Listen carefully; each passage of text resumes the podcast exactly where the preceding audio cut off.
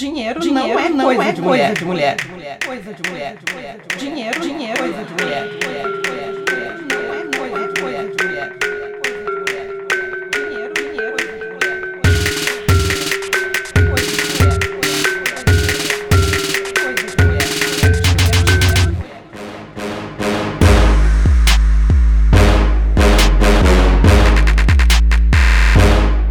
Eu sou Gabriela Ferreira e está começando Dinheiro Explícito.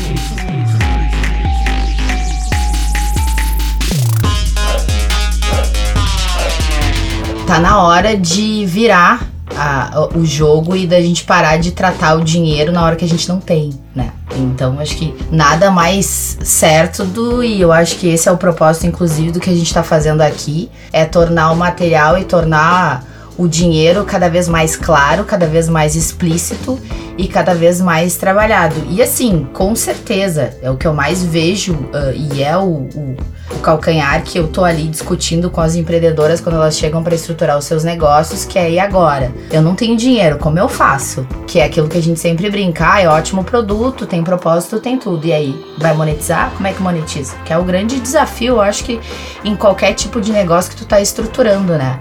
O, o dinheiro só que, e é o que eu venho trazendo e é o que eu venho discutindo que a gente vai falando aqui. Não é calcanhar, gente. O monetizar não é ruim, monetizar é bom, o dinheiro é bom. E, e eu acho que é muito desse movimento que a gente tá fazendo aqui, que é parar de olhar isso como sendo um problema e começar a olhar isso como se fosse né, um, algo positivo dentro do negócio, porque não só positivo, como faz sentido, como faz parte, como tem que ser internalizado dentro do empreendimento, né? E aí a gente precisa das ferramentas certas para isso, né, Janine? Isso Mas aí, gente. Por que que a gente, a Janile falou no episódio anterior, né? As, as clientes, as mulheres procuram, te procuram porque quando elas já estão com, com um problema, né? Ou seja, a gente brincou até para trabalhar sobre o passivo. Né? Mas por que que tem outras coisas que a gente aprende, sabe que tem que aprender antes de se tornar um problema? Por que que com dinheiro a gente só vai procurar ajuda para resolver e não antes para aprender? A gente tem um sério problema que é o imediatismo. Né? Então a gente não consegue muito planejar as coisas para muito tempo, daqui a 5, 10 anos, uma compra no final do ano. Então é bem complicado isso. A gente tem esse imediatismo. Eu quero e eu posso fazer isso agora. Então depois a gente resolve. Né, Brasil, eu acho economia que isso... criativa tem que criar agora, tem que fazer Exatamente. empresa agora, precisa ser, preciso abrir, tem que fazer é o negócio da América. E aí a gente tem que saber dosar quando que isso é bom e quando que não é. Então tem que saber o que, que é bom comprar agora, o que, que a gente pode, ao invés de fazer. Eu vou dar um exemplo: um consórcio, por exemplo. Um consórcio é uma coisa, a gente vai adquirir um bem, mas na verdade a gente vai acabar pagando por ele antes, vai pagar taxas, taxas de juros, vai pagar taxas de administração antes de adquirir o bem. Então por que, que tu não pega aquele dinheiro, investe e depois adquire? Sim, mas é que para saber isso, a gente. É isso que a gente está falando, né? De aprender. Por que, que a gente não aprende essas coisas? E a gente só se dá conta quando já comprou um consórcio, quando já pagou um monte de juro que podia estar tá lá aplicando na Open Box, né, Eu Natália? acho que tem muita relação com aonde que tu vai aprender? Na escola? Na internet? Com a minha mãe? com, meu pai. Mais em casa, né? Eu acho que faz pouco tempo que começou essa, essa bandeira do precisamos aprender, né, finanças, precisamos entender, falar de dinheiro, e eu acho que a gente está muito longe ainda de encarar esse assunto como um assunto a ser aprendido e mais do que isso, que plataformas, em que meios está disponível essa educação financeira? Porque cada um tem um nível completamente diferente, um envolvimento diferente quem é prof sabe, tu colocar todo mundo na mesma sala, formas de aprendizagem, falando, formas de aprendizagem diferente.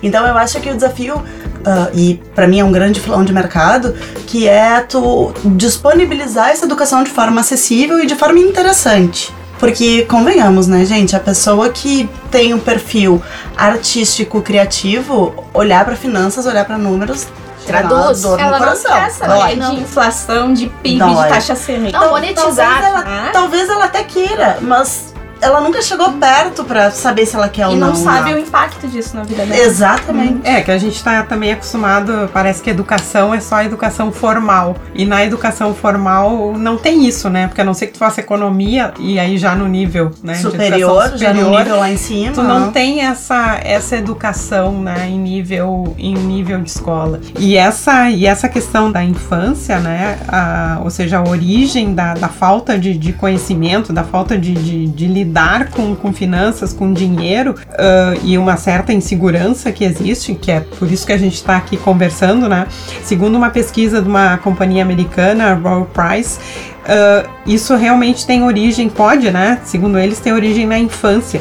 Essa pesquisa não é tão nova assim, uh, de 2015, mas fez uma pesquisa com crianças entre 8 e 14 anos e os resultados mostraram que 45% dos meninos uh, se sentem confortáveis ou muito confortáveis em relação ao dinheiro, enquanto só 38% das meninas responderam a mesma coisa. E de acordo com essas crianças, quase 60% dos garotos disseram que seus pais conversam com eles sobre definir metas financeiras, aquela coisa, né? Conversa de homem, ah, vamos falar sobre dinheiro, como é que tu vai juntar dinheiro, o que, que tu vai ser quando crescer, como é que tu vai, né? E só ah, 50% das garotas ah, relataram a mesma coisa, né? Então, os pais veem isso e eles inclusive dizem que acreditam que os filhos meninos sabem mais de finanças do que as filhas meninas. E bom, né, se eu só falo de finanças com, com os meninos, é claro que as meninas não vão ah, saber, né? É, tu já tem um Com buraco aí de educa falta de educação financeira em casa. Sim, que, que é uma aí educação não formal, mas é Não educação formal, daquela de, claro. de valores.